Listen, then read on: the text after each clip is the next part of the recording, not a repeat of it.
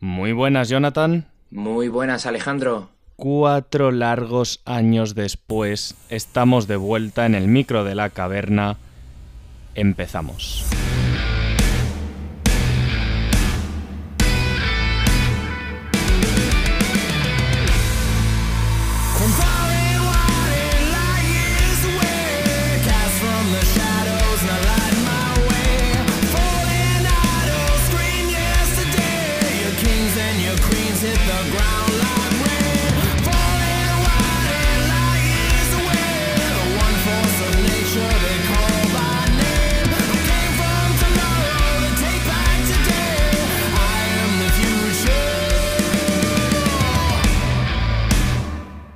Imaginas lo que echaba de menos estar aquí de nuevo en la caverna contigo y con los oyentes.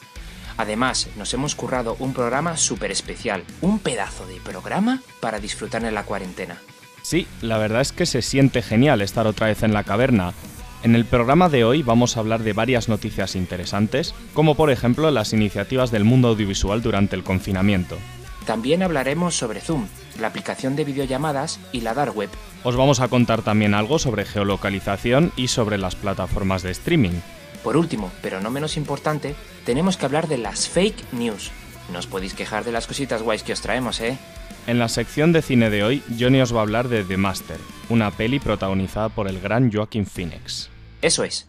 Alex nos trae Sorry to Bother You, muy de su gusto, ya que pone el capitalismo patas arriba. Os hemos preparado además cuatro pedazos de entrevistas con invitados de muy alto nivel, que hacía mucho que no entrevistábamos a nadie y nos hemos querido quedar a gusto hoy. Os van a sorprender los invitados de hoy, y lo que nos tienen que contar, claro. Tenemos alguna sorpresa más, pero no la vamos a desvelar aquí en el sumario.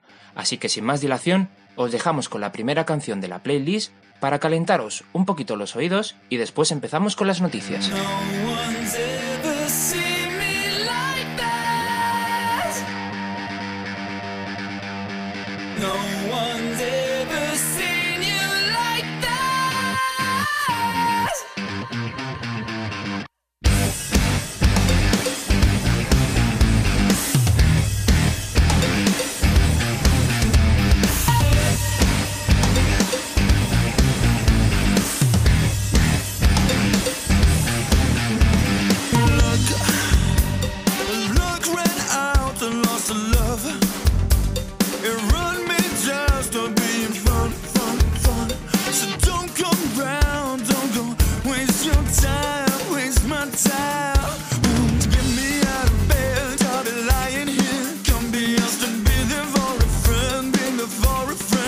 the names are laid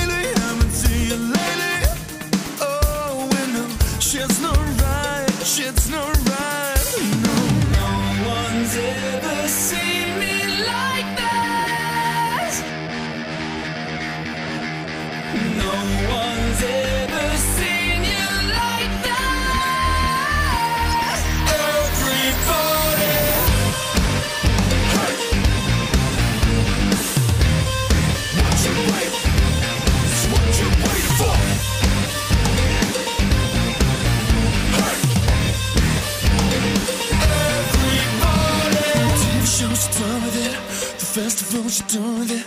The record sounds a border hill. Run every down on a low.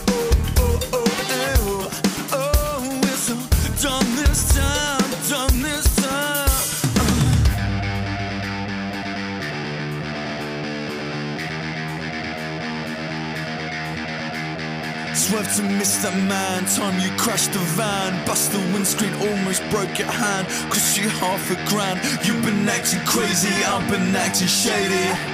Oh, we are fucked this time, fucked this time. Swerve to miss the man. Time you crashed the van. Bust the windscreen, almost broke your hand. Cost you half a grand. You've been acting crazy, I've been acting shady. Oh, we are fucked this time, fuck this time,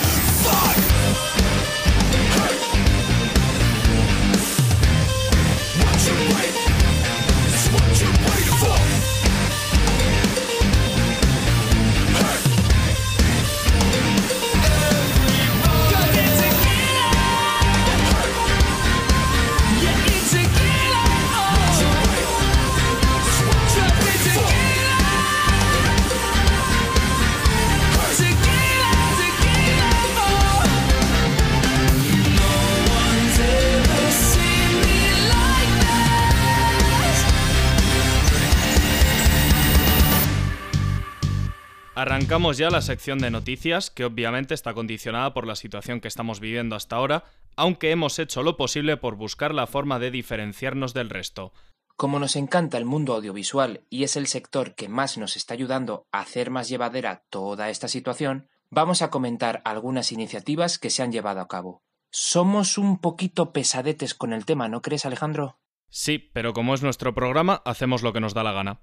No podría estar más de acuerdo contigo. Esta pandemia mundial nos está golpeando por todos lados, y uno de los sectores más castigados es el del séptimo arte, donde se estima que se van a perder unos 2.500 millones de euros. Vamos, unas monedillas de nada. Pero como dice Rocky, no importa lo fuerte que puedas golpear, sino lo fuerte que te puedan golpear y sigas avanzando. Madre mía, Johnny, desde que estás en boxeo te has vuelto de un plasta. ¿Te quieres callar, coño, que es mi noticia? Todo esto ha provocado parones en rodajes, retrasos de estrenos y lanzamientos, miles de personas despedidas, un desastre, vamos. Pero no todo está perdido. Steven Spielberg y la AFI, el Instituto de Cine Americano, han lanzado un cineclub virtual donde pretenden tener cada noche una cita con el séptimo arte y el público, ofreciendo grandes clásicos e hitos del cine. La primera película con la que han comenzado esta idea ha sido El Mago de Oz. Algo parecido han realizado los cines Renoir, los cuales nos ofrecen festivales de cine online con películas de manera legal y gratuita.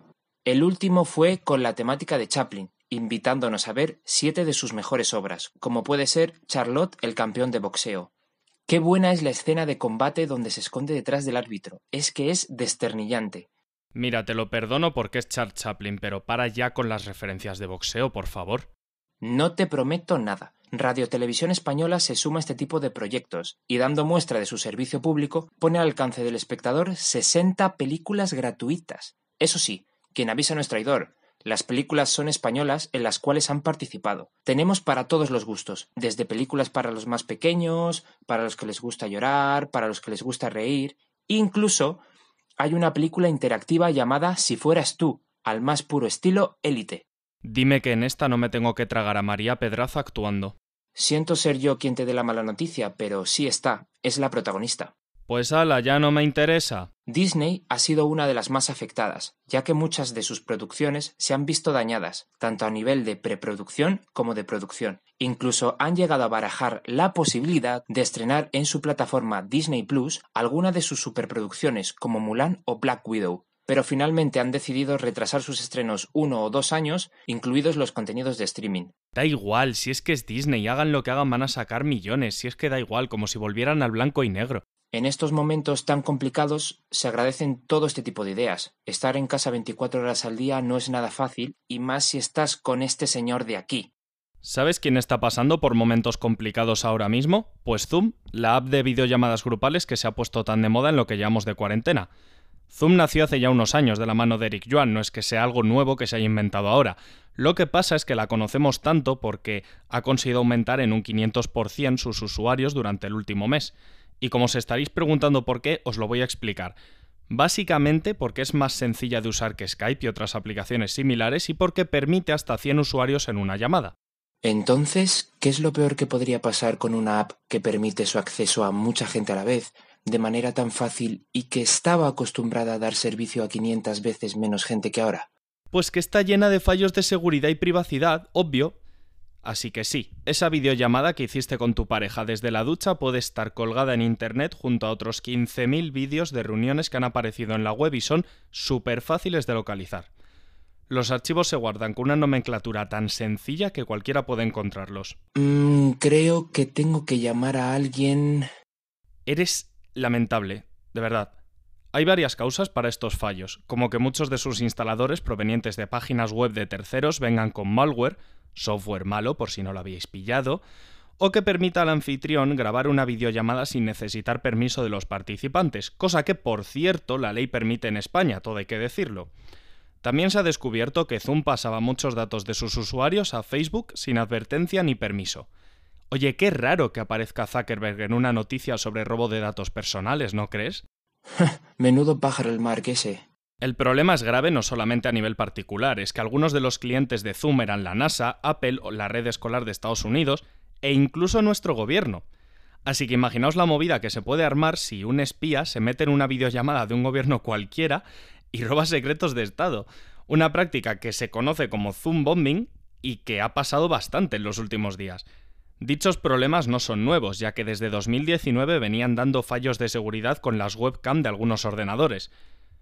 Pero es que lo mejor de todo es lo siguiente. Eric Yuan, nuestro amigo el creador de Zoom, ha emitido un comunicado en su web diciendo básicamente que la culpa la tiene que ahora ya han aumentado tanto sus usuarios, que no se habían dado cuenta de los fallos que tenía antes el programa. Una cosa, Eric, querido, ¿vender datos a Facebook sin permiso es algo de lo que no te puedas dar cuenta antes? Este se debe pensar que somos imbéciles o algo. Ahora se supone que van a arreglar todos los fallos. De hecho, dicen que ya han cancelado la venta de datos a Facebook. Pero también te digo una cosa, a ver quién se va a creer ahora a esta gentuza. Nuestra recomendación, oyentes, es que volváis a Skype. Y no hagáis guarrerías usando Zoom, ¿eh? Que nos conocemos ya. Bueno, algunos llegáis tarde a eso ya, ¿no?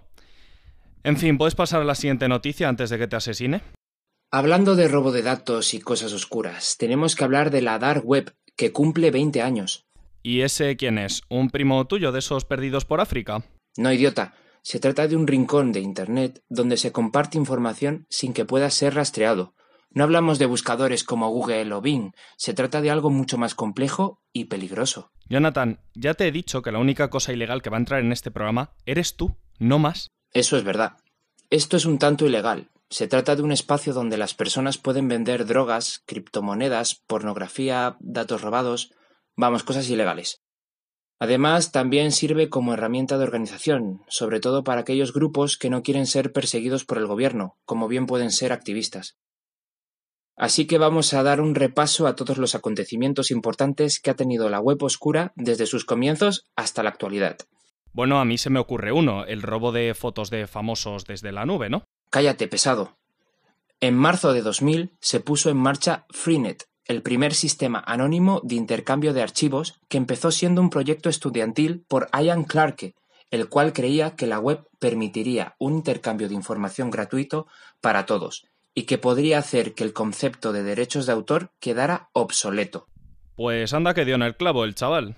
Ya te digo, ahora avancemos un poquito más, a 2004, donde la Marina estadounidense lanzó el código Tor, uno de los routers cifrados más utilizados actualmente, el cual alberga unos 80.000 sitios únicos y que empezó siendo una herramienta para proteger las comunicaciones militares encriptadas.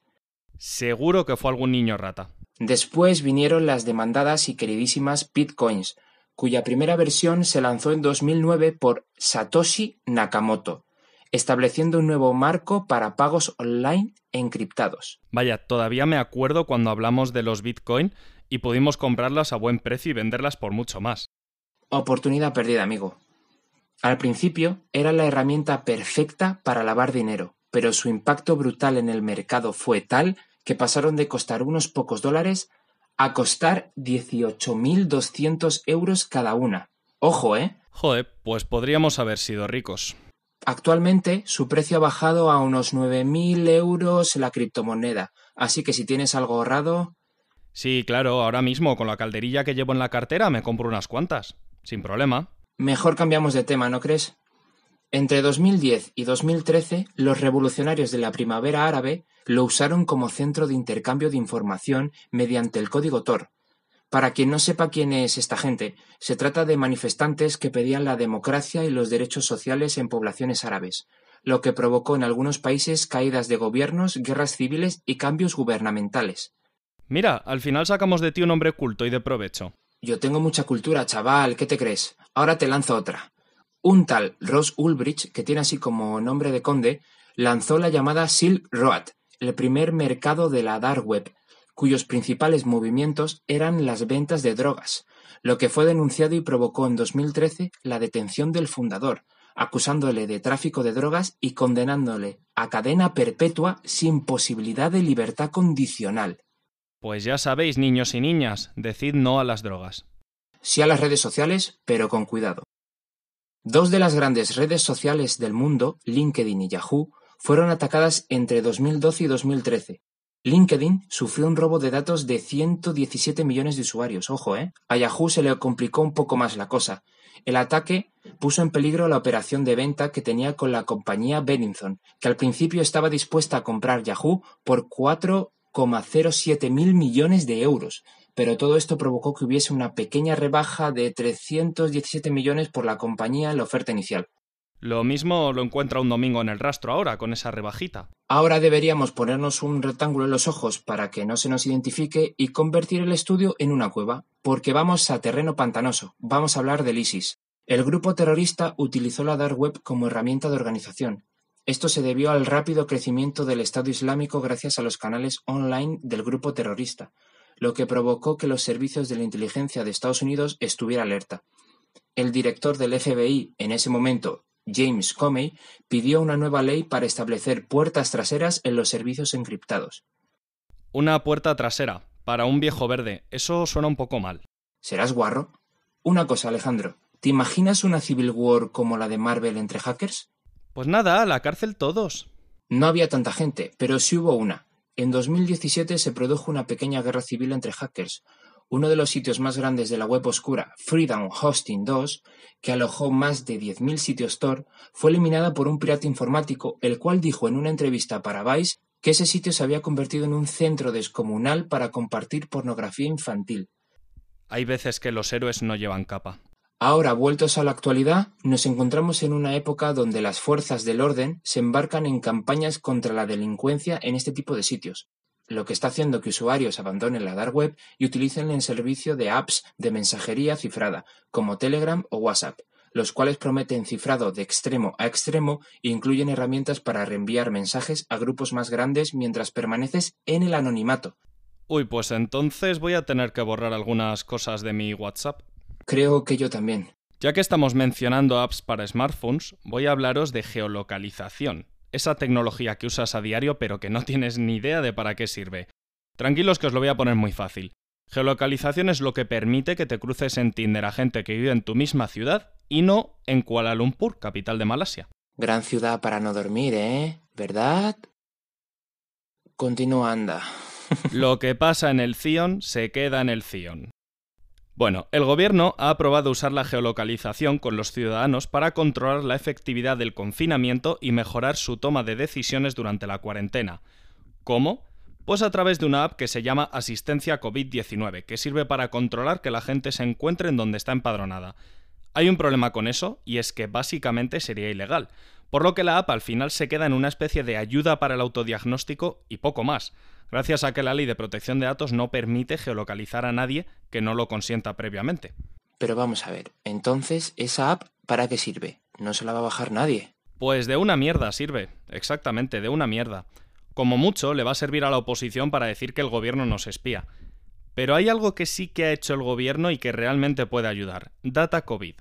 Van a usar a Telefónica, Vodafone y Orange para rastrear 40 millones de teléfonos móviles y su localización durante el estado de alarma, con el objetivo de comprobar si realmente se ha respetado la cuarentena o si nos la estamos pasando por el forro. Se hará de manera anónima, así que no se pueden usar los datos que se recaben con fines policiales. Para aquellos que os habéis ido a la playita y no os ha pillado la poli, tranquilos que ya no lo van a hacer. Ahora, en vuestra conciencia pese desgracias humanas.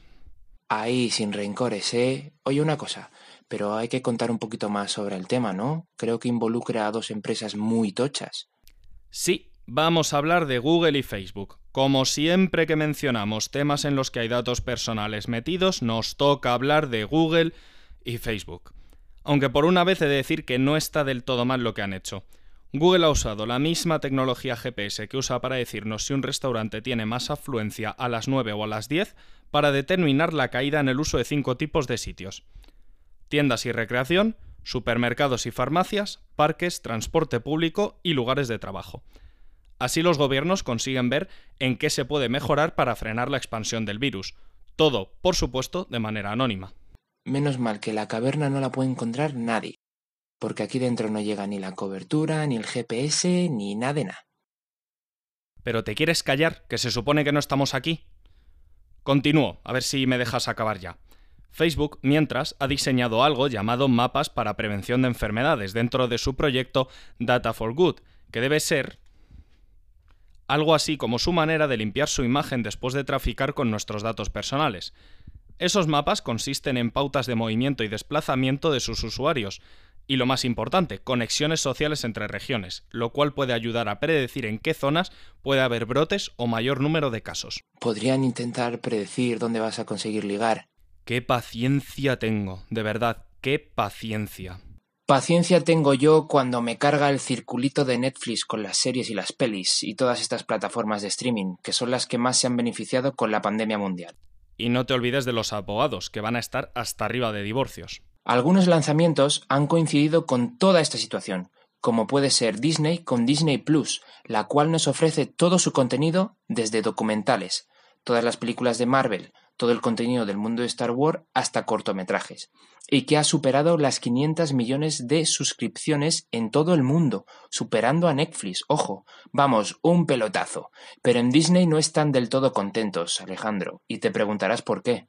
Seguro que es por haber matado a Tony Stark. Jamás te lo perdonaré, Disney. Vaya trauma tienes, amigo, pero no, no es por nuestro queridísimo Iron Man, sino porque no alcanzaron los números que habían estimado para su estreno. Yo creo que han tenido bastante éxito. A estos el límite del cielo se les queda muy muy pequeño, pero estoy convencido de que superarán sus cifras actuales con el paso de los meses. Tony, vuelve, por favor. En fin, la pandemia también nos trae cosas nuevas y jugosas, como Kiwi, la nueva app que ofrece contenido de calidad como HBO y que tiene la portabilidad de Spotify. ¿Esto qué significa? Pues muy fácil. La app deleita con series con el sello de personas como Sam Raimi, los hermanos Russo o LeBron, o LeBron James. O LeBron James. En cuanto a portabilidad me refiero a que es ágil a la hora de su uso, no tarda mucho en cargar su contenido y por ahora solo está disponible para móviles. La característica más destacada de esta aplicación es que ofrece todo su espacio, todo su contenido en formato vertical. Su duración es de unos 10 minutos y del cual también se puede disfrutar en formato horizontal. Tranquilos, no perderás nada de información si decides, si deci- Tranquilos, no perderéis nada de información si decidís verlo así.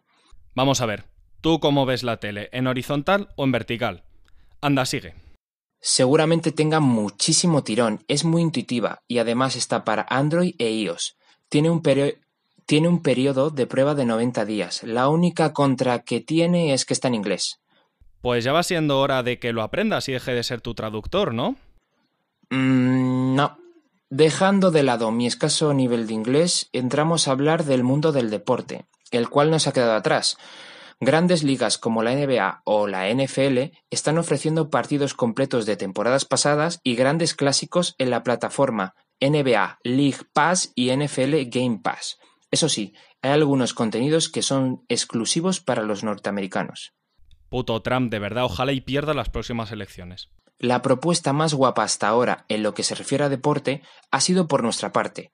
Ibai Llanos, el famosísimo comentarista de eSports, algunos jugadores profesionales de la liga y la propia Liga Santander crearon la Liga Santander Challenge, que se trató de un torneo eliminatorio de FIFA 20 para PlayStation 4, donde los jugadores de la talla como Borja Iglesias o Marcos Llorente representaban a sus, representaban a sus actuales equipos y se enfrentaban entre sí. Eso sí, se equilibró la media de todos los jugadores, menos la velocidad, disparo y características de cada jugador. El ganador del torneo fue Marcos Asensio con el Real Madrid. Bueno, es lo único a lo que podría aspirar el Madrid este año, con y sin pandemia. Además, todo lo recaudado fue destinado a los profesionales sanitarios para la lucha contra el COVID-19. Joder, Johnny, si me llegas a avisar antes, nos hubiésemos apuntado. Es que les hubiera dado una paliza a todos, o al menos a ti, que eres un manta. Por lo menos en la vida real no fallo goles a un metro de la portería y sin portero. Pero que me botó el balón, ¿cuántas veces te lo tengo que decir? Si vas a jugar un partido de fútbol no contéis con este chaval, pero con quien podéis contar es con Netflix, una de las grandes triunfadoras de toda esta situación. El estreno de la cuarta temporada de La Casa de Papel, que si ya de por sí era un fenómeno mundial y cuyo regreso se esperaba con ganas, todo esto ha hecho que su éxito se multiplique por mil. A ver si todo esto del virus va a ser ahora una estrategia de marketing de Netflix para conseguir más público del que ya tiene. No me sorprendería, la verdad. Voy a pasar a un tema que también se ha multiplicado por mil, que aunque no es estrictamente una noticia como tal, es importante, creo yo, que lo comentemos. ¿Os suena el término fake news? La traducción al castellano sería noticias falsas, ¿no? No, sería simplemente noticias en nuestro país, porque lo de falsas aquí ya va implícito. Y de eso es lo que vamos a hablar. Ahora mismo el papel de los medios de comunicación en una sociedad como la nuestra es clave, ya que son el vehículo para transmitir la información a la gente sobre una pandemia que está costando muchas vidas. Por desgracia, tenemos que hablar sobre ellos de manera negativa una vez más. En vez de hacer un trabajo periodístico riguroso, con honrosas excepciones, los medios españoles se han dedicado más bien a difundir bulos y convertir 600 muertes diarias en un espectáculo televisivo. Si alguno habéis seguido estos días programas como Espejo Público, Al Rojo Vivo o el programa de Ana Rosa, seguro que vais a identificar algunas de las cosas que vamos a decir ahora. Vaya tres patas pa' un banco, chaval. Ese banco no sería digno de este culo. Ahora mismo los medios compiten por la atención y por la audiencia con las redes sociales y eso es muy peligroso. Porque en las redes cualquier persona anónima puede lanzar bulos, mentiras o simplemente mierda de todo tipo para que se difunda como la pólvora. Las fake news siempre buscan lo sensacionalista, lo morboso, ya que así se expanden rapidísimo. ¿Sabéis que en Inglaterra han destruido antenas de tecnología 5G por un bulo que corrió por las redes diciendo que emitían radiación y provocaban el COVID-19? ¿Te estás quedando conmigo? Ojalá, pero no. Este tipo de cosas son a las que me refiero. Es muy fácil entender cómo algo así puede correr tan rápido con los medios actuales que cualquier persona tiene para difundirlo. Pero se supone que el periodismo tiene que servir para contrarrestar eso, no para aumentarlo. Hace no tanto, por ejemplo, Ana Rosa Quintana metió un pedazo de bulo en su programa que por suerte rectificó, aunque fuera ya de manera obligada. Básicamente sacó un empresario que decía que le había ofrecido al gobierno mediar en la compra de mascarillas y material sanitario a China y se lo habían negado, dando a entender que no querían comprarlo. Me da aquí que hay tema, pero vamos. El tema es que eso es mentira. Pero ¿desde cuándo un gobierno necesita intermediarios? Y ese es solamente un ejemplo de lo que estamos viviendo. Las muertes se cuentan por centenares a diario y los programas hacen un espectáculo de ello, como si fuera algo entretenido. Pero vamos, que hacen lo mismo cada vez que muere alguien. Terrible. Como conclusión final, no os creáis nada que os llegue por WhatsApp o por Facebook y que no pueda contrastarse con fuentes oficiales. Y aunque el gobierno les haya soltado millones de euros para que lo pinten todo de rosa, cientos de muertos al día no es que la curva se aplane, es una mierda y no hay que recrearse en ello. Seamos responsables, que hay muchas vidas pendientes de un hilo. Ha sido un buen mix de noticias. Esperemos que os sirva para estar enterados de algunas cositas de interés. Os dejamos ahora con un temazo y volvemos para hablar de cine.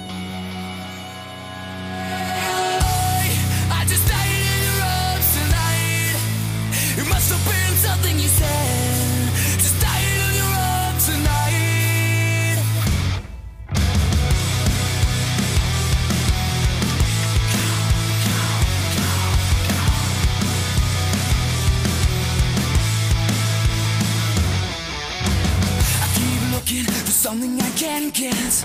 Broken hearts lie all around me. I don't see an easy way to get out of this. The diary sits on my bedside table.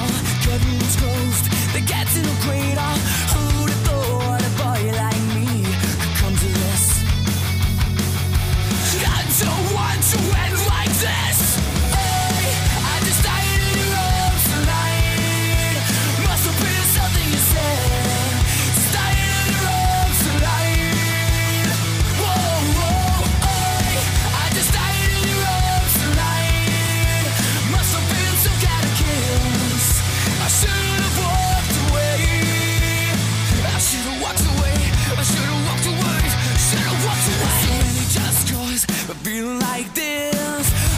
Surface, I'm a name on the list. I try to be discreet, then I blow it again. I'm lost and found, it's my final mistake. She's loving by proxy, no giving or take.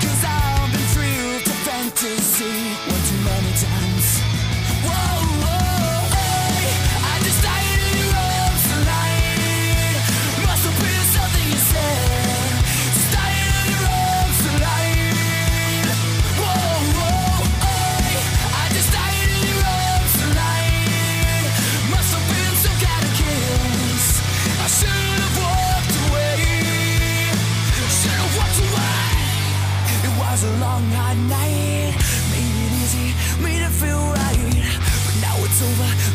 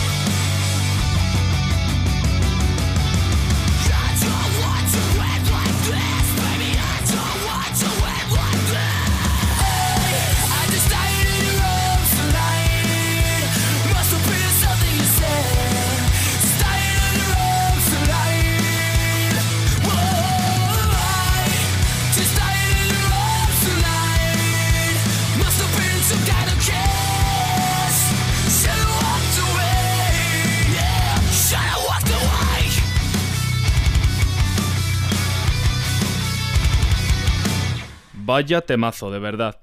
Estamos ya en la sección de cine y os hemos traído dos peliculones que os van a dar ganas de ir a verlos, pero ya mismo. Nos ha costado cuatro años elegirlos, así que imaginaos. Empieza Jonathan con su película. Muchísimas gracias, Alejandro. Yo os he traído un jugosísimo pastel, The Master, una película de uno de mis directores favoritos, Paul Thomas Anderson, el cual dirige, coproduce y escribe esta película como ha hecho con la mayoría de sus obras. The Master se estrenó en el año 2012, protagonizada por Joaquín Phoenix, Philip Seymour Hoffman y Amy Adams. Vaya tridente de lujo, ya lo quisiera el Madrid. Este es muchísimo mejor, por lo menos a nivel de actuación, pero no nos adelantemos. The Master narra la historia de cómo Freddy, protagonizado por Phoenix, un ex marine, se encuentra con Lancaster, interpretado por Hoffman, el líder de una secta. Freddy se convierte en la mano derecha de este líder y defiende a capa y espada los ideales del grupo. Pero cuando la secta se encuentra en un momento de éxito, cuando empieza a tener más seguidores que nunca, Freddy empieza a tener dudas.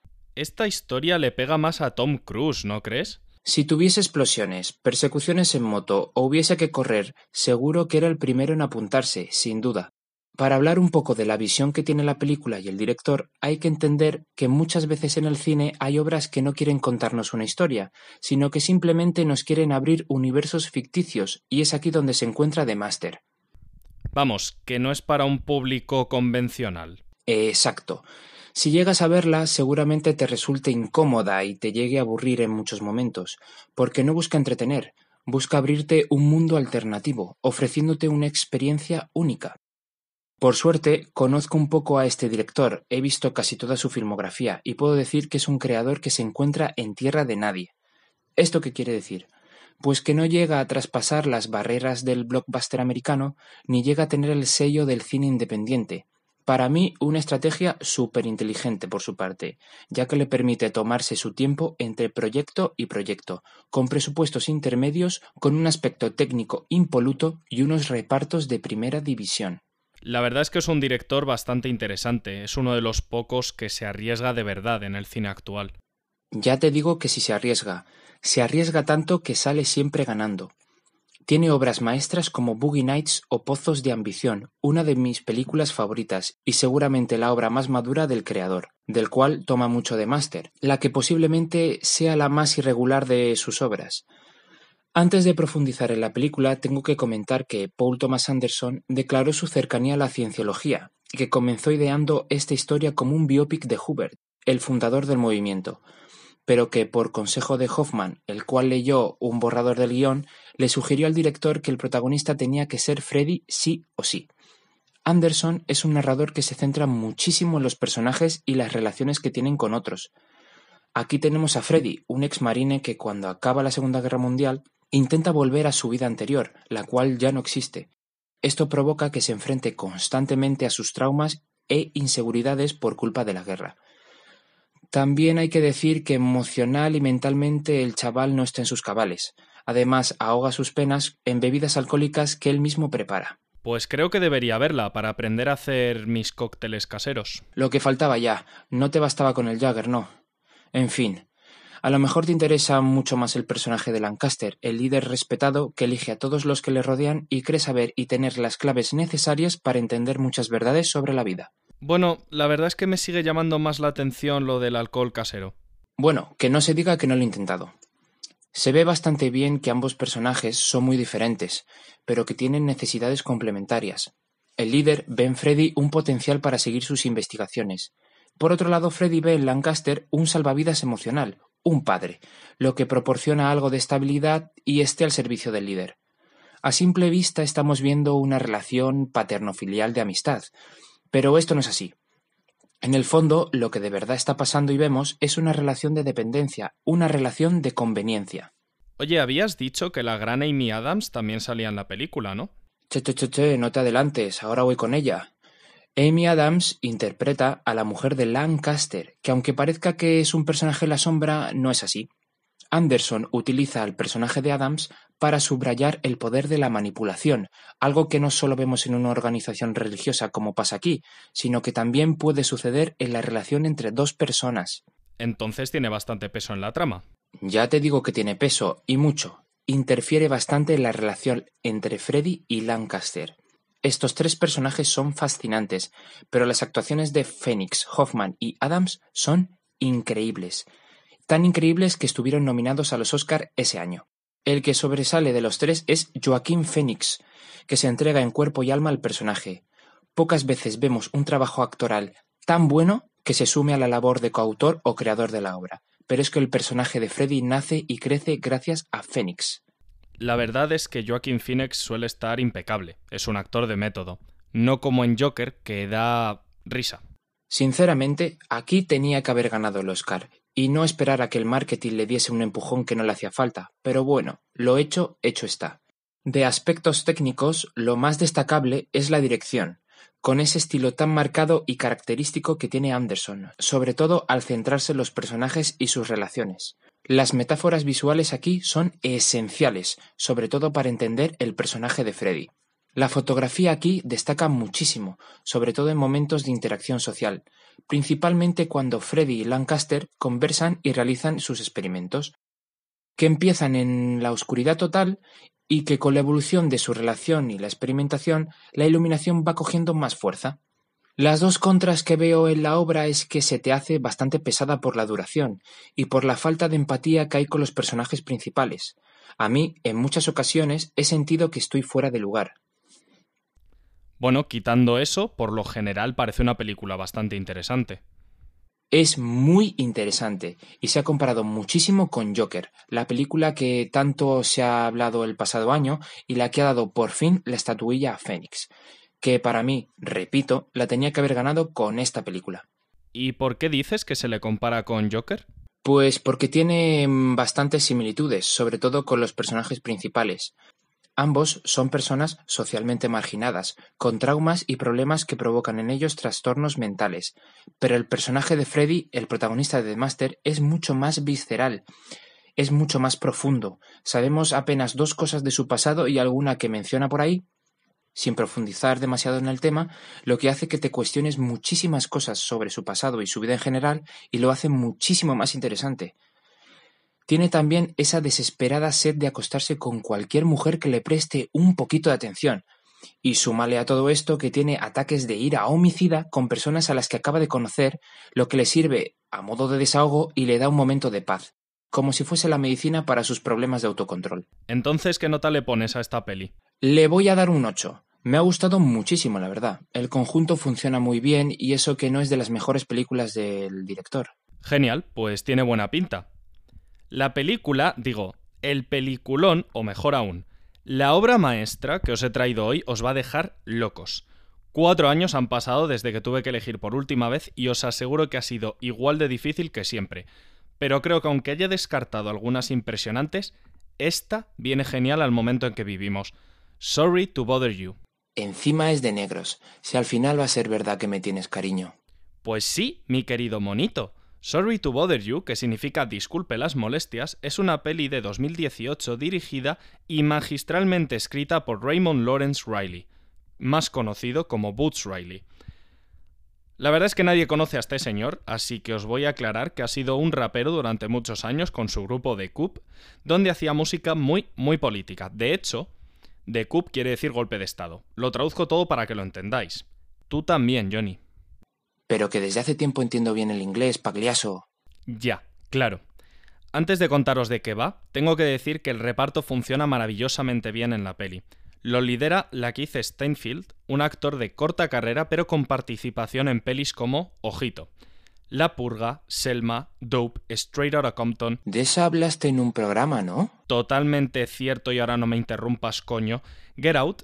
Y tras la peli de la que estoy hablando, hizo Uncut Gems y Knives Out, dos de las mejores películas que ha dejado 2019. Ni tan mal el colega. De hecho, me gustaría señalar que muchas de esas películas han sido premiadas, sea en galas independientes o los Oscar. Pues sí, no está mal para una carrera tan corta. Lo acompañan Tessa Thompson, a la cual amamos en este programa, Armie Hammer, del cual espero que nunca vuelva a hacer un papel de bueno, Danny Glover y, atención, Forrest Whitaker. No voy a decir nada concreto para no arruinar la película, así que os dejo con la intriga mencionando que este último no hace de humano. Ah, ¿qué hace entonces? ¿De esponja? Que no desveles la peli, hombre ya. La trama de la película es la siguiente. El prota, que se llama Cassius, es un fracasado que vive en el garaje de su tío y que lo único que tiene bueno en su vida es su pareja. Acaba de rebote en un trabajo de telemarketing haciendo de típico pesado vendedor de enciclopedias que llama siempre en el momento menos oportuno. Al principio como que no fluye mucho en el trabajo hasta que da con la tecla y empieza a vender enciclopedias como quien vende papel higiénico antes de una pandemia. Obviamente su talento llama la atención de sus jefazos y le ascienden a un nuevo puesto, que es básicamente lo mismo, pero en vez de vender enciclopedias vende servicios de grandes empresas, armas, cargamentos, etc. Vamos, que hay muchas pelas. Y claro, se forra. Todo ocurre mientras sus ya antiguos compañeros se intentan sindicar. Y a partir de aquí surge la historia que no voy a contar para no quitarle a la peli la capacidad de sorpresa, que la tiene. Pero por dejaros con la miel en los labios, os diré que empieza a retorcerse de tal manera que acaba en un relato muy bizarro que toca incluso la ciencia ficción. ¿Venden armas por teléfono? A ver, está situada en Oakland. ¿Tú has estado allí para ver si es una costumbre local? No, ¿verdad? Pues yo tampoco. Es Estados Unidos. Allí venden armas por WhatsApp si hace falta. Que por cierto, ya que mencionó Oakland, diré que la peli se rodó allí también, no como muchas pelis que te cuentan una historia en Italia y las ruedan en Shanghái. Como Batman, que está ambientada en Gotham pero se rodó en Chicago. ¿Eso es lo que quieres decir? Continúo antes de que le ahogue con el cable del micrófono. La peli trata varios temas, pero se puede englobar todo dentro de lo mismo. Es una pedazo de crítica social. Uno de los principales dilemas que se plantea el protagonista es hasta qué punto pueden comprar tus valores una empresa que te ofrece trabajo. Es algo que nos puede pasar a todos. Cualquiera sale de la universidad siendo un idealista y creyéndose perfecto y luego le llega la realidad y le convence de lo contrario. Ahora hablaré de ello, pero eso se refleja en la peli incluso con el uso del color y la luz. Habla también del mundo laboral, de la explotación, de los derechos de un trabajador, de sindicarse. Recordemos que el director fue activista durante muchos años y ha querido dejar ahí su huella. Nos hace reflexionar sobre qué tipo de sociedad estamos creando, porque en realidad no es tan lejano lo que se ve en la obra a lo que hay ahora mismo. Una sociedad ultracapitalista donde los trabajadores somos única y exclusivamente el beneficio que podamos generar y donde aquellos que buscan aprovecharse de los demás acaban triunfando. Hmm, son temas muy actuales, la verdad. A nivel técnico, ¿qué tal está? Bien, en general. Apuesta por lo sencillo, pero es muy efectiva. No se complica demasiado técnicamente y funciona. Me quiero parar en algunas cosas concretas. Desde luego quiero destacar la fotografía en general. No es la peli más bonita de la historia, pero hay algo muy interesante y es que la foto se emplea a nivel narrativo también. Si nos fijamos, Cassius atraviesa dos fases en la película. Tiene la primera, en la que es un pobre currito con conciencia de clase e interesante para su novia, y luego cuando se convierte en un empleado del sistema, adinerado y privilegiado dentro de la sociedad, pero pierde su esencia de ser. La primera fase nos la cuentan con mucho color, pero siempre en ambientes más oscuros, sea por falta de luz o por iluminación artificial, como el garaje donde vive o la oficina en la que está al principio, que es básicamente una extensión de cubículos. Una vez pasa a su segunda fase, vemos mucha más luz, iluminación natural además, y pasamos a colores que reflejan más elegancia, más ostentoso digamos, pero también más neutros para reflejar esa pérdida de personalidad. Eso sí, lo más importante de todo es que el guion es soberbio. Una buena peli siempre parte de un buen guion. No voy a admitir que lo discutamos. Si el cine es una narración, la narrativa es lo primero que tiene que funcionar. Y aquí funciona. No como en la casa de papel, que les importa escribir un buen guion tres narices. Che, che, che, guarda el hacha y dime qué nota le pones. Pues honestamente le doy un 8. Me ha sorprendido mucho y para bien. La vi de rebote y al final se ha convertido en una joya para mi colección. Oye, ¿cuántas veces hemos empatado en nota con las películas? Pues yo creo que ninguna. Me alegra ver que por fin te pones a mi nivel, amigo. Bueno, vamos a decirle a los invitados que vayan pasando, les acicalamos un poquito mientras ponemos otro temón y le damos caña.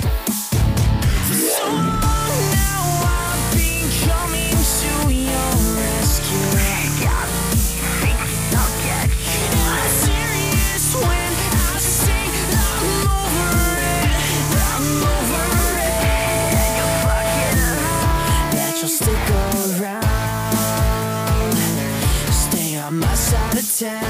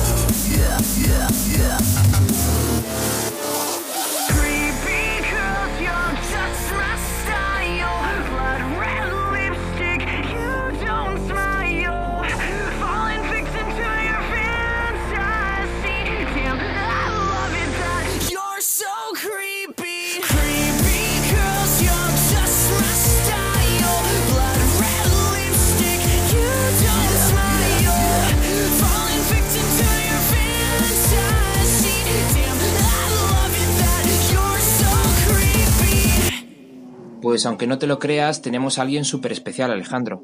A alguien al que teníamos ganas de entrevistar ya. Está con nosotros A de Preda. Antes de nada, bienvenido al micro de la caverna. ¿Podrías presentarte un poquito ante los oyentes para que te conozcan un poco mejor? Hola, ¿qué tal? Bueno, el placer es mío, encantado de estar aquí en el micro de la caverna y poder saludaros y, y charlar este ratito. Yo, para quien no me conozca, soy Ade Preda, vocalista del grupo TCT Originals y también creador del proyecto Ruido Rosa para grupos emergentes en el que damos la oportunidad a artistas de, de Madrid para que se suban a un escenario y puedan enseñar su música. Sabemos que llevas en el mundo de la música mucho tiempo. ¿Cómo ha sido tu evolución hasta ahora? Pues sí, la verdad es que sí, yo llevo ya en la música muchos años, os diría que unos 15, una cosa así, porque yo empecé a escribir muy jovencito, con 12, 13 años, y, y, pues por esa época empecé también a grabar mis primeros temas allí en casa, poco a poco mejorando tanto las letras como la musicalidad, y cuando me vi ya con nivel suficiente, con unos 16, 17 años, fue cuando decidí dar el, el salto a grabar en estudio, eh, por esa época empecé también a dar mis primeros conciertos, y posteriormente, un par de años después, una cosa así, fue cuando formamos el grupo de TCT Originals con mi compañero Norback. Y, y, también empezamos a dar conciertos con músicos, lo cual a mí personalmente me ayudó mucho en, en la musicalidad. y, y hasta el día de hoy. La verdad es que a mí lo que me gusta es salirme de la zona de confort siempre. Hemos visto que tu iniciativa, Ruido Rosa, ha tenido bastante repercusión en muy poquito tiempo. ¿Podrías explicar en qué consiste y cómo surgió la idea? Pues la verdad es que sí, que hasta la fecha está funcionando muy bien, tanto de acogida entre el público como de demanda de los artistas para apuntarse. Porque para quien no lo sepa, a esto se puede apuntar quien quiera. Lo único que tiene que hacer es escribirnos a través de Instagram y si hay fechas disponibles, pues nosotros les contamos las condiciones y si les interesa se pueden apuntar. Aquí no hay filtro de ningún tipo. Lo único importante es que tengan ganas de participar en el proyecto. Para quien no lo conozca, Ruido Rosa es una plataforma eh, de grupos emergentes de Madrid a través de la cual brindamos la oportunidad a estos grupos de subirse a un escenario y de compartir su música y también llevarse un dinerillo que nunca está mal. Eh, la idea surgió por iniciativa propia porque al final como artista, tanto individualmente como en grupo, pues das muchos conciertos y cuando los organiza otra organización, pues siempre hay cosas que te gustan y cosas que no. Entonces mmm, surgió la, idea de organizar esto, ya no tanto para mí, sino como para brindar oportunidad a otros grupos. Y, y la verdad es que la experiencia está siendo muy positiva porque conectas grupos entre sí que no se conocerían de otra forma, también conectas eh, a grupos con público que no iría a verles a ellos de, de otra forma, no los conocería, y la experiencia está siendo muy positiva, la verdad. El último concierto que teníais programado con Ruido Rosa coincidió justo con el inicio del estado de alarma. ¿Cómo os afectó o cómo conseguisteis resolver el problema? Sí, justamente teníamos un concierto programado para ese fin de semana cuando empezó todo lo del estado de alarma y demás. Y después de valorarlo con la sala, pues decidimos cancelarlo. De momento sin, sin fecha para, para reubicarlo. Y como ese, todos los demás, porque aparte de ese concierto había otros cuatro programados hasta el fin de temporada que de momento eh, pues se han cancelado y que veremos a ver cómo reubicamos. Sois muchos los artistas que estáis realizando conciertos por streaming. ¿Cómo crees que va a afectar todo esto a la industria de la música? Pues nosotros a través de streaming lo que hemos hecho es ofrecer un concierto con los artistas de Ruido Rosa. Yo como artista no he participado, estuve simplemente como, como plataforma, como organización, para emitir esos directos a través de, de Instagram. Eh, y la verdad es que funcionó bastante bien y estamos pensando en repetir ya que esto parece que va para largo. Sobre la pregunta de cómo va a afectar esto a la industria, pues la verdad es que es una, una situación de mucha incertidumbre, nadie sabe lo que va a pasar. Lo que sí que está pasando ya en el corto plazo es que se están cancelando muchos conciertos, que al final es una fuente de ingresos muy importante para los artistas. Pero es que ya no es que nos estén cancelando conciertos a nosotros, es que se están cancelando festivales más grandes, eh, ya de cara incluso a verano. Con lo cual mmm, no se sabe muy bien lo que va a pasar. Nuestra intención es, en cuanto que se pueda, volver a retomar la actividad normal y seguir organizando conciertos, pero por supuesto dependemos de lo que marque el gobierno y de lo que marque la Comunidad de Madrid también. Pero repito que nuestra intención es retomar lo antes posible y en el momento que las circunstancias lo permitan. Lo que también se está produciendo, por otro lado, es un efecto contrario y es que muchos artistas están aprovechando esta situación para eh, compartir su música a través de, plataformas digitales como Spotify, incluso también para lanzar vídeos, para, generar contenidos, ya que ahora la gente pues está en casa y, digamos que el impacto es mucho mayor. Ahora que estás en casa, ¿te está dando más tiempo a escribir o a terminar temas que ya tenías por ahí escondidos en el cajón? Pues justamente en mi caso, hace unos días he terminado de escribir el disco en el que llevo trabajando ya unos cuantos meses, aprovechando que ahora realmente le puedo dedicar más tiempo por esta circunstancia tener que estar en casa. Y por otro lado, eh, estoy aprovechando también para, para ir lanzando algunos singles de adelanto de este disco porque por las circunstancias está claro que se ha quedado a medio grabar y que yo no sé cuándo lo podré retomar. Y, y sí, por supuesto, eh, estoy aprovechando para, para, cerrar proyectos, claro que sí. Mi casa no es un sitio, loco, son personas. Quien te hace ser quien eres por siempre en la chola. A veces tan arriba, a veces en la lona. Pegado pero al suelo, no olvides tu zona.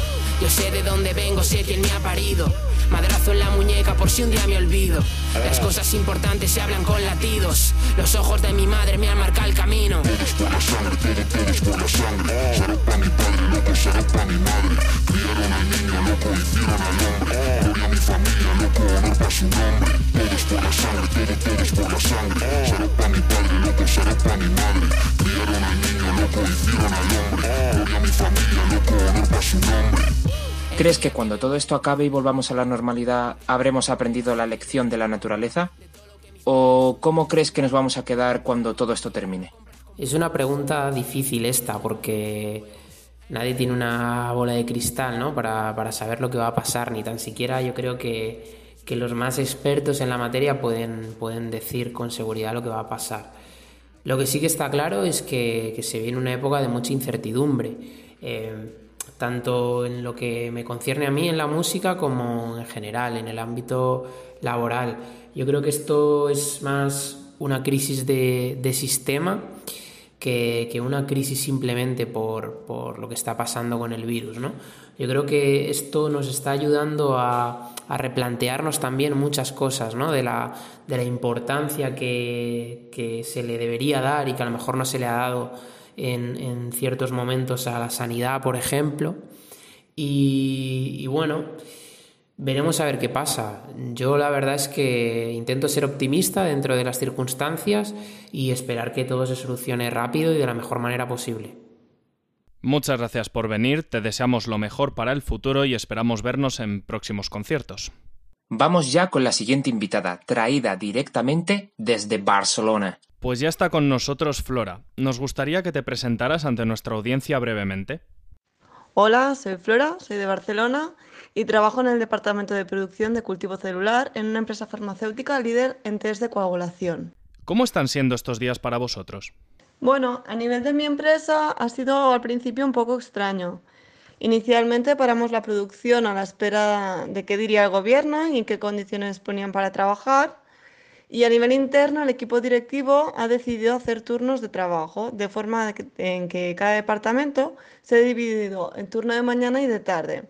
Por si uno de los dos grupos sufre contagio, tener el otro de vaca. Además, se entra al edificio de forma escalonada por secciones para evitar el flujo de muchos empleados a la vez. Tenemos puntos de desinfección de alcohol en todas las puertas, Debemos ir siempre con mascarilla y guantes y respetar las distancias de seguridad entre trabajadores. Y también se están realizando tres limpiezas diarias en zonas comunes. Así que bueno, un poco tedioso, pero fácil de cumplir con las rutinas de seguridad e higiene. ¿Qué papel juega la industria farmacéutica en una crisis sanitaria como la que estamos viviendo? Creo que aquí hay dos cosas a tener en cuenta. Por una parte, el apoyo que se intenta proporcionar a nivel material en donaciones de mascarillas, guantes y todo esto que se ha hecho al inicio, y de la sobreproducción al resto del sector sanitario. Y por otra, el no dejar de producir el resto de productos. No hay que olvidar que aunque el tema del coronavirus es muy urgente, no podemos desatender el resto de necesidades que nosotros cubrimos, ya que el resto de enfermedades siguen existiendo y por lo tanto necesitan no abandonar esa producción tanto a nuestra escala, que producimos producto final, como a escala anterior, empresas que producen guantes, pipetas, mascarillas, vamos, todo el material que nosotros necesitamos para seguir produciendo, creo que es esencial que, que no pare, ¿no? Concretamente, en la empresa en la que trabajas, ¿estáis trabajando de manera específica o en productos concretos para el COVID-19? En mi empresa uno de los test que fabricamos es el D-Dimer que sirve para hacer una prueba diagnóstica de coagulación a la gente que ya está afectada por el virus para poder calcular el nivel de gravedad del paciente. Esta prueba es un examen en sangre que detecta la alta probabilidad de trombosis. Durante la coagulación de la sangre se produce una proteína denominada fibrina, que forma parte del coágulo. El dímero D es un producto de la degradación de esta fibrina. Al formarse el trombo, el organismo empieza de inmediato un proceso de degradación de la fibrina que libera dímero D y entonces este puede detectarse aumentando en la sangre. Por lo tanto, si una persona presenta un coágulo o un trombo en alguna parte de su organismo, debería tener un aumento del dímero D. Esto les ayuda a los médicos a poder valorar el estado de gravedad del paciente afectado por coronavirus. ¿Crees que el suministro de medicinas tanto para farmacias como para hospitales está garantizado en España? Personalmente creo que sí. Al menos a nivel que conozco y que está a mi alcance, las empresas farmacéuticas apenas hemos dejado de fabricar. Nosotros paramos la producción apenas una semana y media, que podría ser el mismo impacto que para parar para Semana Santa y hemos vuelto a arrancar, para ir al máximo de la capacidad de producción que tenemos. Así que a nivel de lo que yo conozco, yo creo que no tiene que haber problemas para, para garantizar el suministramiento. Puede llegar a ser un problema muy grave si medicamentos que sean utilizados mucho en hospitales y UCIs estos días no lleguen a farmacias para su uso más cotidiano, como por ejemplo el Dolquine. Vale, el Dolquine es un inmunoregulador para reducir la inflamación en enfermedades autoinmunes. Ahora se le está dando uso con el coronavirus porque algunos estudios han demostrado que reduce el riesgo de infección y la gravedad de la enfermedad.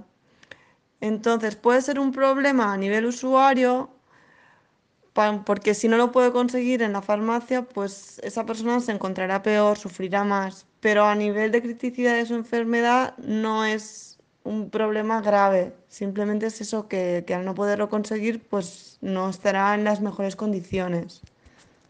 ¿Cuál es tu opinión personal, teniendo en cuenta el sector en el que trabajas, sobre la situación que atravesamos? Bueno, personalmente no quiero ser alarmista, pero esto va para largo. Ya se ha visto que en China han estado más de 90 días confinados. Tengo contactos en Italia que llevan dos meses y todavía les queda mucho. Nosotros solo llevamos un mes. Según las planificaciones que veo de protocolos en mi empresa, también parece que no volveremos a la rutina habitual en corto plazo. Pero aún así creo que se está trabajando muchísimo para combatir esta crisis sanitaria. Creo que hay que valorar muchísimo, muchísimo, muchísimo a todas las personas que van día a día a trabajar, ya no solo por el hecho de la exposición, sino también por la buena predisposición y el esfuerzo a adaptarse a nuevos horarios, muchas veces intempestivos, a mil protocolos y rutinas para proteger tanto a usuarios como al resto de compañeros y el esfuerzo que se está haciendo a nivel de base para que todo salga lo mejor posible con las pautas más o menos cuestionables que vienen de parte del gobierno, pero con toda la buena voluntad. Y bueno, reforzar el mensaje de cada día, que la gente se quede en casa, que salga realmente para lo indispensable, el menos número de veces posible. No vale esto de ahora me bajo a por el pan, a las dos horas bajo a tirar la basura y por la tarde me voy a por fruta. Si podéis salir solo un día a la semana para hacer todas las gestiones, mejor que una vez al día. Eh, cuando salgáis, por favor, protegidos, guantes, mascarillas, que estén bien colocados, es muy importante, no sirve de nada llevar una mascarilla en la barbilla y no desecharlos en la calle. Y bueno, que la gente que debe quedarse en casa, que por favor que nos proteja también a los que tenemos que salir a diario. Creo que es algo recíproco. Nosotros salimos a trabajar para ayudar a que todo mejore. Vosotros quedaos en casa. Em, si la gente no sale, menos probabili- menos probabilidades para los que tenemos que salir de cruzarnos con alguien, por lo tanto, menos probabilidades de sufrir un contagio. Creo que esto es súper importante. Y bueno, chicos, muchas gracias por la entrevista. eh, estoy encantada de, de poder colaborar con vosotros. Y espero que nos podamos ver pronto en una terraza para tomar un vermut o cualquier cosa cuando esto termine. Un beso. Ha sido muy interesante, la verdad. Muchísimas gracias por todo vuestro esfuerzo. Nuestro siguiente invitado no va a ser ninguna excepción para vosotros. Atentos. Ahora vamos a coger nuestra lupa y nuestro bloc de notas y nos pasamos al lado del periodismo. Vamos a pedir a nuestro invitado que se presente un poco para conocerle mejor. Hola, ¿qué tal? Mi nombre es Gabriel Fernández, eh, soy periodista y soy redactor en el girdigital.com. ¿Cómo surge tu interés por el periodismo? Muy fácil, surge porque yo quería ser deportista y al no poder serlo, pues me interesó el deporte a través del periodismo. Y a raíz de eso, pues otras categorías también me han gustado. Con toda la saturación que hay en los medios de noticias e información sobre la pandemia, ¿cómo está siendo vuestra metodología de trabajo? A ver, es, es lógico, es lógico que, que los diarios copen portadas con el, con el coronavirus. Es el tema actual, es el tema central y es que nunca nos había pasado una cosa así, al menos en algunas generaciones como, como es la nuestra. Y nosotros en el cierredigital.com eh, también damos cancha, por supuesto, al coronavirus con últimas horas, últimas noticias, eh, externas, noticias externas relacionadas con el coronavirus también, pero por supuesto al ser un medio de investigación eh, damos prioridad a noticias que no tienen que ver con el coronavirus, pero que sí con la investigación y que también le interesen al, al público. O sea, nosotros, por ejemplo, podemos dar una noticia sobre un crimen que ha ocurrido, las pistas y a seguir y todo eso. También, por supuesto, podemos pasar a, a investigación dentro del, del deporte, dentro de cualquier cosa. ¿Qué pasa? Que estamos así de, de lunes, en teoría, de lunes a viernes y luego eh, los fines de semana damos prioridad a otros temas más amenos para que la gente no esté tan cohibida con el coronavirus, ¿no? Sabemos que el periodismo también implica salir a la calle a buscar las noticias. Con todo lo que está pasando, ¿seguís saliendo a la calle o os estáis exponiendo mucho o qué estáis haciendo? No, no, no, no. Nosotros los redactores al menos teletrabajamos desde casa, que se puede trabajar, se puede escribir bien y investigar para que al público le lleguen las noticias en perfecto estado. También estamos viendo que hay una ola de fake news. ¿Qué opinión tienes sobre que haya un incremento de este tipo de noticias y que haya medios que se basen en estos? Pues hay que tener muchísimo cuidado con las fake news, sobre todo con los bulos. Hay que tener muchísimo cuidado y hay que hacer un análisis exhaustivo. No sé si eh, llevamos eh, 500 bulos desde que comenzara la pandemia. Y te pongo un ejemplo. El otro día estaba trabajando yo, me tocó turno de fin de semana y tenía que hacer mis noticias, por supuesto. Y dos de ellas, eh, las informaciones que llegaban, que, que nos llegaban, eran, eran bulos. O sea, eso hay que mm, revisarlo antes bien para no dar una noticia que luego sea mentira. Eh, hay que tener mucho cuidado con estas, estas especies de mensajes eh, no contrastados que llegan a través de WhatsApp y de las redes sociales. Hay que hacer un completo análisis de ellos antes de, de publicar cualquier cosa. Porque hay muchos diarios que le, le han costado reputación eh, hacer, hacer ese tipo de, mm, de noticias. Y luego está, por supuesto, eh, la tergiversación, eh, el tendencionismo, que hay muchísimo y, y sí, se puede ganar muchísimo rédito, pero ¿a qué, a qué precio, no? Tenemos en cuenta que los telediarios y algunos programas son esenciales para mantener a la población informada sobre la situación actual. Pero, ¿qué opinas sobre los programas de cotilleo o realities que siguen en emisión? Pues mira, eh, me parece genial que sigan en, que sigan en antena. Eh, cada uno puede tener su opinión so- al respecto sobre este tipo de programas, pero me parece bien que sigan en antena reality shows, eh, programas de cotilleo, pero ya no solo esos. No, no, no. Eh, mm, te estoy hablando de programas de, de deportes, también de documentales, de, de ese tipo, ¿no? ¿Por qué los meto dentro de esa categoría? Bueno, pues es, pues es fácil, porque la población no puede estar pensando todo el día en el coronavirus. No puede ser que esté todo el día eh, pensando qué va a pasar con el coronavirus, qué va a pasar después de la pandemia. No, necesita entretenerse. Y esos programas, pues, bueno, pues tienen su, su aquel, ¿no? Pero le dan la- a la población eh, entretenimiento y que se relaje un poco en una época tan, tan dura que estamos viviendo ahora mismo con el, con el, con el confinamiento. La radio ha repuntado muchísimo desde que estamos en cuarentena. ¿Por qué crees que la radio es el medio en el que más se fía la gente? La radio es un medio básico y fundamental, es súper efectivo, siempre se ha aclimatado al paso del tiempo. Eh, televisión, internet, redes sociales, eh, siempre va a tener una última hora de información, aunque sea en un programa musical. La radio siempre va a estar ahí y reitero, es un medio muy efectivo. Cuando todo esto pase, ¿cómo crees que va a quedar el panorama político, social y cultural de nuestro país? Pues a ver, España va a sufrir una recesión económica, eso está claro, tanto España como Italia que han sido las más afectadas por el, por el coronavirus.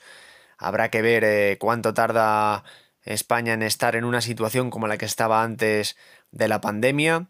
Y luego, pues en el ámbito político, pues lo de siempre, ¿no? Ahora está el CIS eh, viendo cómo, cómo va a afectar a cada partido esta crisis del coronavirus, quién sube, quién baja, quién le va a afectar más, quién le va a afectar menos. Bueno, lo de siempre. En cuanto al ámbito social, pues habrá que ir poco a poco saliendo de casa con restricciones, haciendo caso a lo que digan siempre, y recalco lo de siempre hay que hacer caso a lo que digan los sanitarios y las fuerzas de seguridad, eh, son los encargados de velar por nosotros y la gente se encontrará un panorama social un tanto eh, que no se lo espera, ¿no?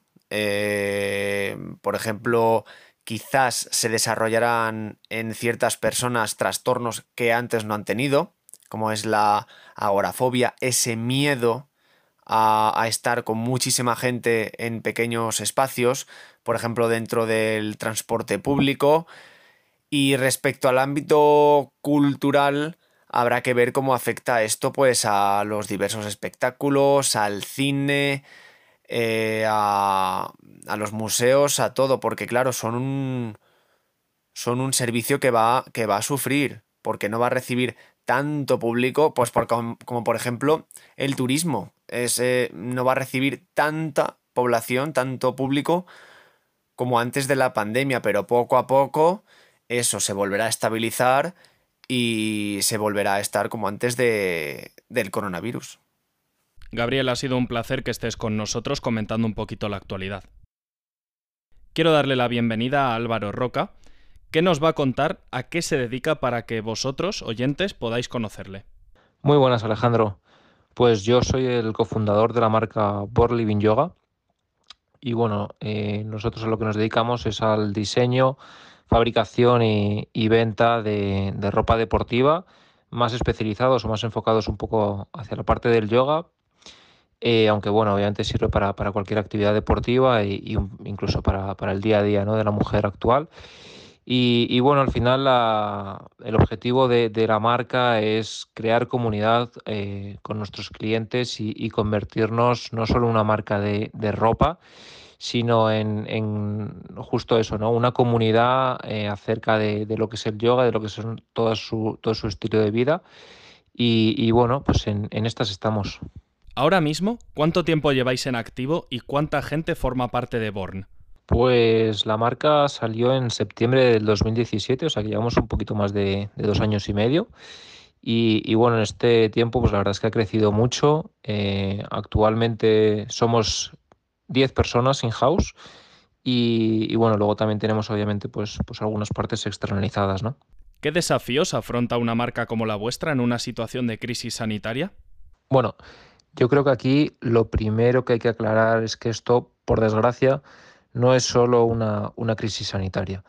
Eh, esto al final pues va a tener unas repercusiones económicas bastante graves. Esperemos que no tanto como, como se está especulando, pero, pero bueno, lo que está claro es que, que, va a dejar unas consecuencias importantes a nivel económico también, ¿no? Eh, por supuesto, la, parte sanitaria pues es la que, la que manda y la que ojalá antes se recupere. Eh, dicho esto, pues al final los desafíos más importantes a los que nosotros estamos haciendo frente y bueno, todas las marcas obviamente, es eh, al desconocimiento, ¿no? El, no saber qué es lo que está pasando, qué es lo que va a pasar, hasta cuándo va a durar esta situación. Son demasiadas preguntas sin respuesta y, también un poco pues el, el, no tener un histórico del que tirar, ¿no? Al final no es una crisis al uso, al que decir, bueno, pues sabemos un poco qué es lo que ha pasado en el pasado y, y por dónde podemos ir. Eh, esto es al final el desafío más, más importante al que, al que nos enfrentamos. ¿Cómo de importante es la venta online? Bueno, para nosotros eh, la venta online no es que sea importante, es que es esencial. o sea, nosotros al final nacimos eh, digitales, somos un e-commerce eh, al 100% o prácticamente al 100%, eh, y por tanto la, la venta online es, es, la vida para nosotros, ¿no? ¿Se ha reducido vuestro volumen de trabajo y de venta? Pues en, en este aspecto, eh, como te decía antes, pues eh, al principio pues había muchísimas dudas, eh, ahora mismo te diría que no sé si hasta más, pero bueno, algunas se han ido resolviendo en, en este tiempo. Eh, entonces pues las primeras dudas que, nos venían a la cabeza era primero si vamos a poder seguir trabajando, a continuación si vamos a poder seguir enviando y también por último pues si el cliente iba a seguir consumiendo, ¿no? Eh, también hay que decirlo, yo creo que nos movimos muy rápido desde el primer momento. Eh, ya el primer día de confinamiento estábamos ofreciendo eh, mínimo una clase de yoga gratuita en directo en nuestro perfil de, Instagram. Hemos hecho varias acciones eh, y desde entonces no, no, hemos dejado de hacerlas. ¿no? Eh, todas estas clases, de hecho, hemos seguido creciendo en variedad y en cantidad de clases y, esto sumado a que también pues la gente está haciendo más deporte en sus casas, son conscientes de que su actividad física se ha visto reducida y por lo tanto pues tienen que hacerlo en, casa, ¿no? Al final, digamos que se han juntado varios factores eh, que al final pues han hecho que, que, nuestro volumen de ventas no solo se vea reducido, sino todo lo contrario, se ha visto aumentado. Eh, por suerte, pues no hemos tenido que recurrir a ningún ERTE ni, ni similar. Eh, estamos todos teletrabajando. En almacén, obviamente, se han tomado todas las medidas necesarias. Y, y, ya te digo, nuestro volumen de ventas ha crecido. Estamos teniendo unos, unos volúmenes grandes y, y la verdad es que, bueno, mm, en este sentido, pues contentos, ¿no? Aunque obviamente eh, deseando que, que todo vuelva a la normalidad. ¿Estáis aprovechando esta coyuntura de confinamiento y gente metida en casa para hacer cosas nuevas? Sí, sí, por supuesto. No, no es que haya que aprovechar una coyuntura o no aprovecharla, eh, sino que eh, al final la situación actual pues está marcando un, un cambio y como tal hay que adaptarse. Eh, entonces, en este sentido, pues nuestra adaptación, la verdad es que desde el primer día fue encaminada hacia, hacia el cliente y, ofrecimos, como te decía anteriormente, una clase de yoga ya desde el primer día eh, en abierto en nuestro perfil de Instagram. Eh, actualmente estamos ofreciendo clases de yoga, pilates, fitness, baile, recetas de comida, un montón de contenido que, que hemos tenido que adaptar. ¿no? Al final no, no, era un contenido que nosotros tuviésemos pensado para, para nuestras redes sociales, por ejemplo y sin embargo pues lo hemos creado, de hecho está teniendo una aceptación muy muy buena y, y te, como te decía, pues hay que adaptarse. Luego, por ejemplo, también el equipo pues, se ha tenido que adaptar. Eh, la verdad es que el teletrabajo está, está más que implantado, el equipo está respondiendo al, al 200% y, y bueno, pues, pues adaptarse a los cambios. ¿Cómo crees que va a quedar el país una vez salgamos de nuestras casas?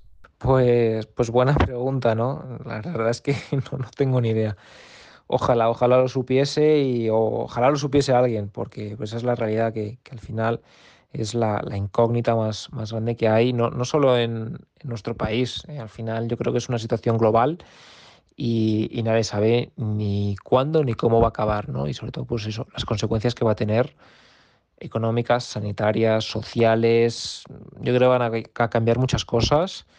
Eh, obviamente la parte económica quiero pensar que, que no va a tardar más de un año en recuperarse, si, si es verdad que esto nos alarga mucho más. Pero, pero sí, la verdad es que va, va a haber cosas que, que, nunca van a ser como antes, sobre todo en la parte social, ¿no? Eh, yo creo que yo creo que todos vamos a estar más, más precavidos eh, y, bueno, yo creo que al final va a ser la que más va a cambiar y esperemos que, siempre sea a mejor y, sobre todo que, esta situación pues termine cuanto antes y, dentro de lo que cabe lo mejor posible.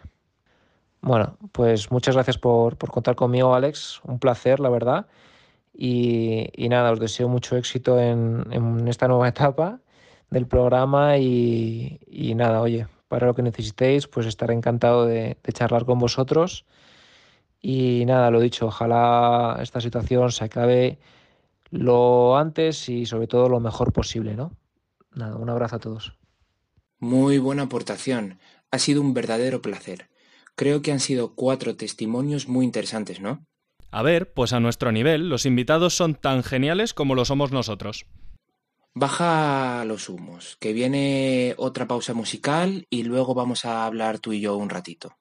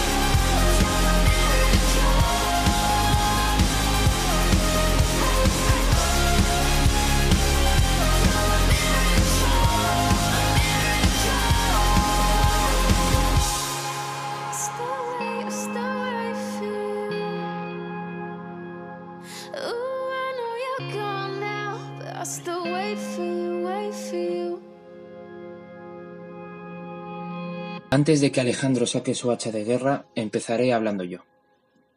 Seguramente no diga nada nuevo, pero creo que es necesario saber en qué situación nos encontramos, porque parece ser que a algunos y algunas se nos ha olvidado. Sé que llevamos muchísimo tiempo en casa. 24 horas al día encerrados entre cuatro paredes no es nada fácil. Y afortunadamente algunos estamos con nuestras familias o con amigos, pero es que hay gente que está sola, o peor, que está con alguien con quien no quiere estar. Dentro de lo que cabe, somos muchos los que tenemos suerte. Podemos salir a hacer la compra, sacar a pasear a nuestras mascotas, ayudar a familiares o vecinos, lo que nos hace llevar un poquito mejor el confinamiento. Muchos y muchas, en los que me incluyo yo porque me ha pasado y lo he hecho alguna vez, somos los que hemos criticado cómo se ha gestionado todo esto.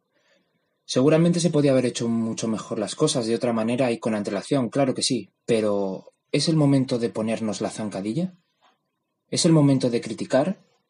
¿Es el momento de criticar como llevamos haciendo tantos años, aunque no tengamos ni idea de lo que estamos hablando o no seamos expertos en el tema? Yo creo que no. Son momentos muy difíciles para todos. Hemos perdido nuestros trabajos, no podemos volver a casa o no hemos podido estar con las personas que más queremos en sus últimos momentos de vida. Qué sensación de impotencia, ¿no? Qué rabia y qué todo. Lo sé, pero no es momento de pelearnos, ahora no.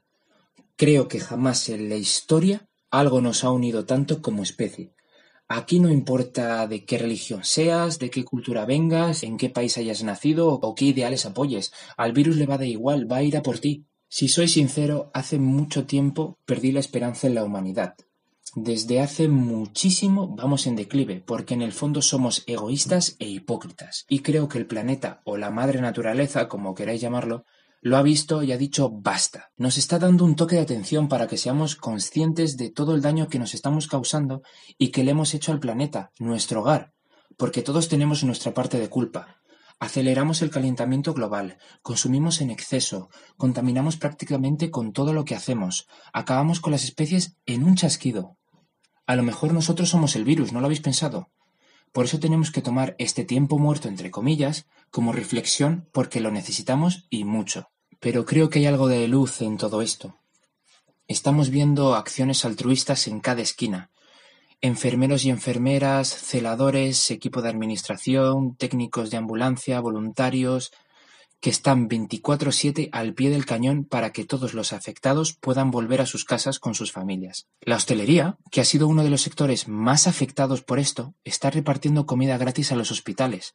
Empleados de supermercados y transportistas que están trabajando el doble para que no falte de nada en las tiendas. En definitiva, somos muchos los que estamos aportando nuestro granito de arena para que todo esto pase y volvamos a la normalidad. Claro que a mí me apetece salir de casa y quedar con mis amigos y tomarnos una cerveza en una terraza, o salir a cenar, o ir al cine, o pasear, pero eso ya llegará. Primero tenemos que hacer todo lo posible para estar todos a salvo. Así que cambiemos todas esas críticas y los malos comentarios por palabras de ánimo y reconocimiento para todas aquellas personas que están luchando por nosotros porque son ellos y ellas los que están exponiéndose ante el virus, los que están jugándose la vida día tras día para que nosotros mañana podamos salir a la calle. Segura y lamentablemente todo esto acabe en cuatro aplausos, un bonito reconocimiento, un par de vídeos y un aburrido discurso del rey, como mérito al trabajo de todos estos superhéroes y superheroínas. Una pena. No quiero alargarme mucho más, así que cuando quieras, Alejandro. Yo quiero que nos paremos a reflexionar durante un par de minutos. Lo que nos ha tocado vivir es una situación totalmente inédita para todos. No hay nadie que haya vivido una pandemia antes y esté vivo para contarlo, ya que no es algo que ocurra todos los años. Es una prueba a nuestra fuerza mental, pero también a nuestra fuerza como sociedad. Y he de decir, en mi impresión, que estamos siendo nosotros mejores que los que deberían estar dando ejemplo. Que tenemos la clase política más penosa de Europa no es ninguna novedad pero lo de esta crisis ya está siendo un chiste. Gobierno y oposición deberían estar unidos, trabajando por salvar vidas y lo único a lo que se están dedicando es a lanzarse mierda, difundir verdades a medias o mentiras según les interese y a preocuparse antes por la economía que por las vidas que se están perdiendo y las que se pueden salvar. Intentar sacar rédito político de una situación así es sencillamente asqueroso. Me da pena ver cómo en un momento en el que no se podía fallar, en el que había que estar a la altura, han dejado claro lo desgraciados que son, todos y cada uno de ellos. No os penséis que no voy a repartir. Nunca nos hemos puesto políticos en este programa, pero hoy me da igual. Hoy quiero ver el mundo arder. Tenemos un gobierno vendido a la élite financiera de este país que nos manda a trabajar con 500 muertos al día por ser el designio del Banco Santander y que pone al mando a un señor que cuenta medias verdades y que nos vende la moto semana tras semana para que estemos calladitos. Y no me da la gana. En el otro lado, una oposición carroñera dedicada a lanzar bulos, a difamar y a meter mierda mientras se van acumulando los cadáveres. Pero claro, se ve que eso a ellos no les importa. Es más, hasta los usan como arma política. Y claro, los nacionalistas mientras a lo suyo. Lo único que han demostrado en esta crisis, da igual del lado que sean, es que solo se preocupan por sus banderitas y por tonterías. No hay nadie con dos neuronas en el Congreso, de verdad. En momentos así, lo que me alegra es ver que los ciudadanos, en líneas generales, hemos cumplido. Nos hemos sometido a un confinamiento en pro del bien común y se nos ha despertado un poquito la cabeza. Porque al final, por muchas luchas de colores, banderas e identitarismos absurdos en los que nos quieran meter, a la hora de la verdad a todos nos importa lo mismo. Salud, dinero y amor. Y cuando eso no está garantizado, no le pasamos ni una a nadie. Y con los datos del paro y la evolución de la enfermedad que estamos viendo, por desgracia, no está garantizado. La sociedad que va a salir de sus casas va a ser muy diferente a la que entró. Se vienen tiempos duros, estamos entrando en otra recesión económica que va a ser igual o peor que la de 2008. Nos dirán que la culpa ha sido nuestra por una razón o por la otra, da igual, las que se quieran inventar. La realidad es que vendrán más recortes y más miseria y la Unión Europea va a volver a fracasar. Ahora mismo en España destinamos tres veces más dinero a gasto militar que a sanidad y educación juntas. Y encima tenemos los santos huevos de ir dando lecciones a otros países. Es lamentable. Siento venir a joderos el día, pero la que se va a liar va a ser muy gorda. Lo único que espero es que, al contrario de lo que pasa siempre, tengamos memoria una vez acabe todo esto. Recordad que el enemigo está arriba y no a vuestro lado. El que os quita la sanidad no es el chino de abajo, no. Confío en que demos un paso adelante como sociedad y alcemos la voz de una vez. Pero todo eso una vez deje de morir gente. Ahora es momento de estar unidos, de cuidarnos unos a otros y de ser solidarios y responsables. Por el bien de todos.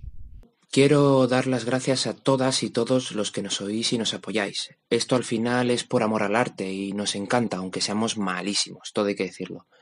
Pero bueno, las risas que nos echamos no nos lo quita nadie. Quiero mandar un fuerte abrazo y mucho ánimo y mucha fuerza a mis tíos César y Milagros y a mis primos, a los que desafortunadamente todo esto les ha afectado muchísimo. Así que este programa va dedicado a vosotros. Personalmente quiero dedicarle este programa a tres personas que para mí son muy importantes en mi vida y les tengo un cariño que no se puede expresar con palabras. Son mis amigos de la infancia, Toño y Mike, y mi amiga Alicia. Espero que os haya gustado y de verdad eh, sabéis que os quiero muchísimo y os mando todos los abrazos y todos los besos del mundo. Quiero agradecer a la gente que nos ha escuchado cuando hacíamos este programa desde la universidad y a la gente que nos escucha ahora, este programa especial que nos hemos sacado así un poco de la chistera, porque nosotros nunca hemos hecho esto por público, ni mucho menos por dinero, que obviamente no ganamos nada haciéndolo. Siempre lo hemos hecho por disfrutar, por reírnos y por entretenernos y entreteneros. Así que espero que ese objetivo se haya cumplido. Ojalá en un futuro, sea próximo o sea lejano, nos volvamos a ver. Y repito, muchas gracias a todos. Y poco más, daros a todos y todas por besados y esperemos que no pase tanto tiempo para otro super programa.